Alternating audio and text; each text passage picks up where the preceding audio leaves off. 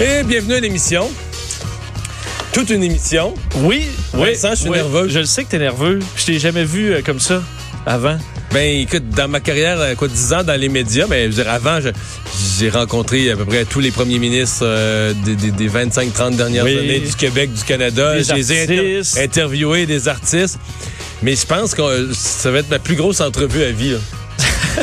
Oui, que c'est ben- des légendes là, de mon Oui. enfance. Scotty Bowman et Ken Dryden. En fait, Ken Dryden a écrit un livre sur euh, Scotty Bowman. Scotty, une vie de hockey d'exception.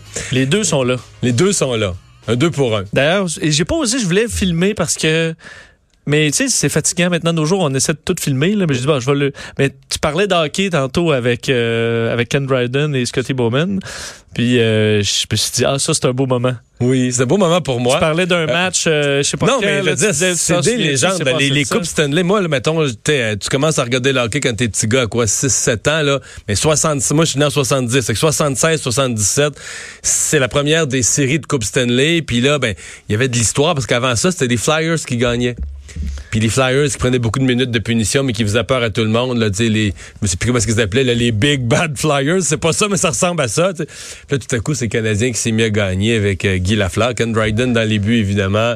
Euh, Steve Schott, Jacques Lemaire, Yvan Cournoyer, Henri Richard. Incroyable. Puis même pour ceux qui n'étaient pas là à cette époque-là, notre euh, recherchiste Alexandre, qui, qui était Qui même était pas proche d'être né, mais non. qui est tout impressionné aussi parce que la- sa légende a traversé le temps. Bon. Euh, D'abord, euh, parlons des négociations dans le secteur public, euh, Vincent. Donc, euh, les syndicats continuent, là, un, après l'autre, à faire connaître leurs demandes. Dans le cas de la FAE, on n'a pas juste déposé un document ce matin. On est allé faire un peu de bruit sur la colline parlementaire. Effectivement, d'ailleurs, j'entendais dans ton émission, on avait, euh, hein, on était, à travers le bruit, les journalistes qui étaient, qui essaient de couvrir cet événement. Donc, ce matin, où après les infirmières, les enseignants de la Fédération autonome de l'enseignement ont fait leur demande, un rattrapage salarial important lors du, c'est ce qui est demandé pour le renouvellement de leur prochaine convention collective, équivalente à une hausse de 14 000 dollars au premier échelon. Là. Le, le dossier des échelons est quand même important Qui là-dedans. fait passer un, un enseignant qui commencerait sa carrière, passerait de quoi? De 40 42 400 à 56 400. comme premier échelon. premier échelon et au dernier échelon, il y en aurait 11 plutôt que 17 aujourd'hui. Donc, on atteindrait plus vite le sommet de l'échelle. Au lieu de 82 600 au bout de l'échelon, euh, au dernier échelon, ce serait 91 900. Euh, François Legault avait déjà euh, bon euh, été euh, ouvert à enlever un des, des échelons, mais euh, de monter Non, à l'inflation. Là, on est très loin de l'inflation. Alors, euh, c'est un c'est un gros montant. Faudra voir quelles Mais tu sais que demandes des c'est peut-être niaiseux, mais je ne pensais pas, moi, là, si tu m'avais posé la question, je t'aurais dit qu'au maximum de l'échelle, je pensais qu'un enseignant gagnait 72-75. Donc, tu as été déjà surpris de Oui, dernier échelon un enseignant au actuel. maximum de l'échelon gagne 82 000. On ne parle pas d'un enseignant au cégep ou à l'université, on parle d'un enseignant euh, primaire, secondaire. Là. Exact. Et, euh, Et là, ils veulent monter ça à 91 000. Écoute, presque, presque 92 000. Mais j'ai l'impression qu'il y a un peu de... Il y a un peu d'optimisme. Ce matin, à LCN, je recevais Régent Parent, là, qui est un ancien président de, de syndicat oui, d'enseignants. j'ai- trouvé qu'il y avait. euh, Son ex- son discours a beaucoup évolué. Oui, mais j'ai trouvé que son- expression, elle est magnifique en voulant dire qu'il faut faire attention parce que quand tu- les, les- les membres du syndicat voient ça là, aux, aux nouvelles, là, on demande 21, 22% d'augmentation, les membres, ils se mettent à dire, ben, si on demande 21, on va avoir au moins 18. Là. Puis l'expression de Régent Parent, tu sais, il dit, c'est facile de faire grimper un chat dans l'arbre, c'est plus difficile de le faire redescendre après. en voulant dire, c'est facile de faire monter les attentes, faire grimper les attentes des syndiqués. Mais là, s'ils s'attendent, mettons que le syndiqué, là, il voit son syndicat demande 21% d'augmentation, il se dit, ah, ils vont négocier, je vais avoir 18. Mais si après, il y a 8, C'est là. quatre ou Ouais, huit. 8, mettons, là. Ouais. C'est tu sais, Parce c'est qu'on sait, avaler. on sait qu'il y a d'autres syndicats qui sont plus près de ça, là, des, des 8 euh, entre autres la CSQ. Donc, euh, les, les demandes, là, euh, c'était autour de 8% Donc, euh, sais qu'il n'y a pas de, de, de, de front commun. commun cette année, non. Alors, on va voir comment ça va tourner, mais du côté de, de la FAE, ce qu'on disait euh, via la présidente, euh, via le président Sylvain Mallette, ça c'est carrément de l'exploitation. Et si on demande tant, c'est en raison d'un rattrapage sur les années et les années de vache maigre Mais- euh, du précédent gouvernement. De dire qu'ils n'ont pas été gâtés ces dernières années au niveau des augmentations, de, de l'exploitation, je veux dire, au sommet de l'échelon à 82 000, est-ce que c'est de l'exploitation? Je pense que le mot... euh, je pense que si on faisait le tour de la Terre, gros. si on faisait le tour de la Terre, là, puis qu'on regardait les enfants qui tissent des tapis, puis tu sais, d'après moi, ça pourrait pas passer comme de l'exploitation. Difficilement. Euh, difficilement. Bon. Euh, il y a l'élection partielle dans Jean Talon. Euh, les partis, demain, ce sera Québec solidaire qui va présenter, qui va tenir sa convention pour choisir son candidat. Mais ce matin, c'était les libéraux. Oui, et on s'y attendait. Gertrude Bourdon, donc, qui va se présenter pour une deuxième fois, donc une deuxième tentative de se faire élire sous la bannière libérale. Cette fois, dans Jean Lesage, on sait qu'il était longtemps un château fort libéral laissé vacant par le départ de Sébastien Prou. Alors, est-ce que c'en est toujours un château fort? Ben, c'est ce qu'on va voir le 2 on va lui parler tout de suite. La nouvelle candidate, tout juste désignée il y a quelques heures euh, dans la circonscription de Jean Talon par les libéraux, Gertrude Bourdon. Bonjour.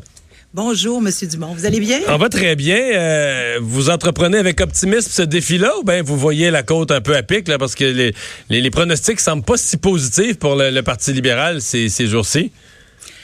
Avec euh, un grand optimisme, la côte un peu à pic. OK. Bon, c'est bien ça, c'est bien, c'est un bon résumé. Euh, bon, euh, tout le monde parle, parce que moi, j'ai un peu pris votre défense cette semaine, votre curriculum vitae, mais tout le monde, dès qu'on dit votre nom, remonte à la dernière élection, euh, celle de l'année dernière, puis au magasinage de partis. un peu comme on a dit qu'Andrew Scheer aurait dû clairer vite la, question de l'avortement dans sa campagne plutôt de la laisser traîner. Êtes-vous capable de nous dire en, peu de mots, là, quelque chose de simple que les gens vont comprendre comme résumé, Qu'est-ce qui s'est passé avec la CAQ? Pourquoi vous les avez laissés là? Pourquoi vous êtes allé chez François Legault et dire je me présente pas avec toi, vous avez choisi les libéraux? Ça, ça se résume-tu, ça? Oui, ça se résume. Euh, Monsieur Dumont, moi, je suis rentrée en politique pour la première fois le 24 août 2018. Je suis rentrée avec euh, le Parti libéral. Euh, J'adhérais aux valeurs libérales. Vous savez, euh, le, mais, mais trois jours avant, la CAQ était sûre de vous avoir. là. Laissez-moi finir. Oui. Mais... euh, et euh, la CAQ avait jamais été au pouvoir. Je dirais si je si on revenait en arrière puis que je, je, savais ce que je sais parce que je connais maintenant plus les valeurs de, de ce parti, probablement que ça aurait été plus bref comme échange. Mais comme pour moi c'est important de choisir ma famille parce que j'étais pas une militante hein, de longue date. J'ai commencé à militer au Parti libéral à partir du 24 août 2018. Mhm. Maintenant, je suis restée militante et euh, je vais rester militante probablement euh, jusqu'à ma mort, je sais pas. Euh, mais donc, c'est aussi simple que ça. Mhm. Donc, vous êtes pas, à un certain point, vous avez senti que la CAQ, c'était pas vous. C'est exactement ça. Mais sur quel genre de point? Sur les propos de, de, de François Legault? Ben, ou sur... Ben, sur, sur, sur, les valeurs. Hein. Moi, je, ce que j'aime du Parti libéral, c'est c'est un parti qui, euh, qui met les gens ensemble, qui réunit. Moi, j'ai toujours fait ça dans ma carrière. J'essayais toujours de...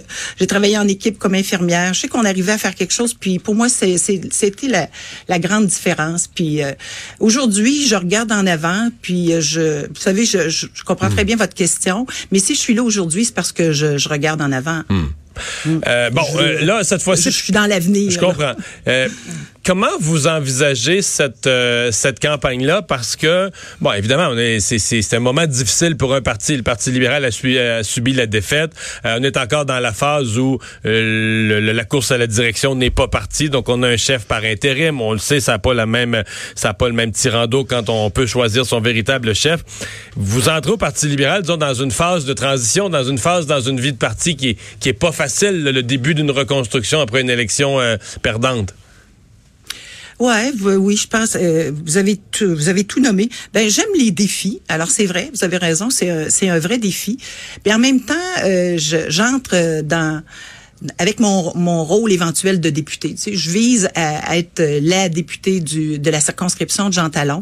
Donc, j'y vais, euh, je vais aller voir les gens sur le terrain, je veux les entendre dans, leur, leur ou leurs revendications ou leurs interrogations, leurs euh, peu importe là, ce qu'ils auront à me dire. Alors j'y vais euh, pour euh, pour les écouter. Vous savez, moi, j'ai fait ça un peu toute ma vie, je, et je reviens en politique pour pour continuer d'aider les gens, pour avoir cette cette possibilité, hmm. ce plaisir d'aller connecter avec les gens. C'est ce que j'ai le plus aimé l'année passée. J'ai adoré être sur le terrain.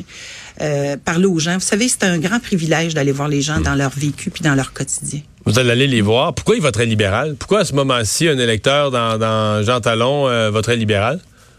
Parce que ça prend à Québec euh, euh, une bonne opposition forte.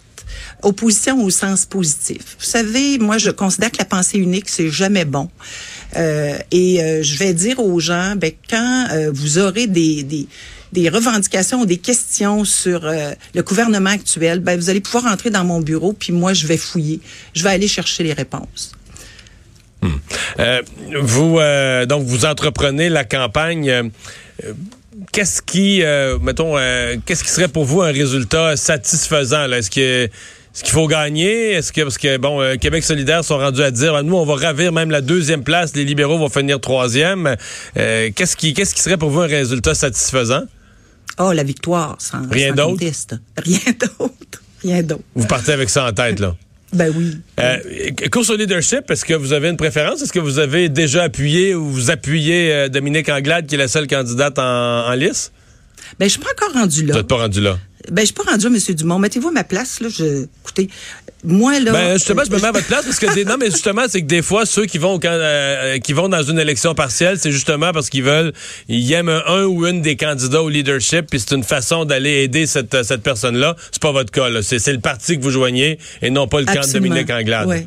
Oui, tout à fait. Puis euh, ce matin, j'étais avec le caucus. Là, je, je, je me sens tellement entourée, appuyée. Alors, euh, pour moi de partir cette campagne-là aujourd'hui. D'ailleurs, je vous, je vous cacherai pas que j'ai hâte d'aller d'aller marcher mon comté là. Est-ce que vous connaissez bien votre histoire? Est-ce que vous savez que le 2 décembre c'est une date chanceuse pour le Parti libéral? Allez donc. Vous saviez même pas ça? 2 décembre, 1985, c'est le, jour où Robert Bourassa est revenu premier ministre après ses années d'exil. Oui, un, de mes grands militants qui m'a dit ça. Ah, ben c'est ça. Mais vous savez, mon âge, ça, arrive que mon, ma mémoire fait défaut. Fait qu'on va voir, est-ce que ce 2 décembre 2019 sera aussi chanceux pour votre parti? Gertrude Bourdon, bonne chance, bonne campagne. Merci, d'avoir été là. Merci beaucoup, M. Dumont. Merci. Au revoir. Au revoir. Oui. J'ai la mémoire des dates un petit peu. Oui, hein, c'est ça. Euh, mais il faut quand même euh, saluer les gens qui euh, pourraient avoir d'autres carrières et qui retournent dans, à l'abattoir, hein, parce que c'est quand même pas facile, la politique, puis dire, ah, malgré cette mauvaise expérience la première fois. Mais dans une lutte à quatre, là, t'es condamné. Est-ce qu'il y en a toujours trois qui trois partis perdants, là, pas juste ça. Mais tu sais, on est souvent très, très cynique envers les, politiciens, puis des fois, il faut quand même dire. Mais là, on peut pas ben, dire qu'elle est opportuniste, parce que se joindre à ce moment-ci, c'est ça. C'est plus un défi qu'un automatisme. Là. C'est pas un, pas un comté qui est, qui est donné. Euh, livre qui est sorti de notre bureau d'enquête euh, ce matin, euh, ça a amené des discussions à l'Assemblée nationale, euh, notamment de certains, certains députés qui ont réagi. Oui, une forte réaction aussi à ce, ce livre PLQ Inc. écrit par notre bureau d'enquête qui est en librairie d'ailleurs dès aujourd'hui et qui euh, bon obtient toutes sortes d'informations obtenues par les enquêteurs de l'unité permanente anticorruption dans le cadre du fameux projet Machuré hein, qui s'est intéressé euh, au, Parti libéral du Québec. Alors, un livre avec, bon, plein de, d'histoires sur ce qui s'est passé à travers les années. Et voilà que chez les députés euh, du Parti libéral, on euh, souhaite des réponses. on souhaite, en fait, que, l'UPAC en fait, aboutissent ou n'aboutissent pas, mais que garder ces enquêtes-là euh, pendant des années sans trop savoir quelles sont les conclusions, ça devient un peu lassant pour certains euh, libéraux. Faire entendre un extrait du député libéral ex-policier Jean Roussel et aussi de Pierre Arcan sur la sortie de, sur les, les révélations, disons, de ce livre. Vous allez voir que certains ont hâte de boucler la boucle sur ces dossiers qu'on en finisse au plus vite, qu'on finisse l'enquête. Ça n'a pas d'allure que ça, ça perdure comme ça. Ça, ça n'a pas d'allure. Il me semble que moi et mes collègues de l'opposition officielle, on a bien compris les résultats de, du 1er octobre et on a un mandat devant nous. Un mandat de talonner, de surveiller le gouvernement en place. Un peu comme l'ensemble des Québécois, on, est, on entend des allégations, on entend toutes sortes de choses depuis nombre d'années. Je pense que ce serait important à un moment donné que les enquêtes finissent par aboutir, d'une façon ou d'une autre. S'il y a des problèmes, qu'il y ait des accusations qui soient portées, puis s'il n'y a pas de problème, à ce moment-là, qu'on termine. Alors qu'on termine, c'est ce que souhaitent les libéraux. Et du côté de l'opposition, quand même beaucoup de réactions aujourd'hui aussi. Je vais faire entendre Gabriel Nadeau-Dubois et Pascal Bérubé sur ce qui est ressorti dans ce livre PLQ Inc. Ce qui me rentre pas dans la tête, c'est que dix ans plus tard, on en soit encore là. Que dix ans plus tard, il n'y a pas eu plus de condamnations, qu'il n'y ait pas eu plus de transparence de la part du Parti libéral du Québec.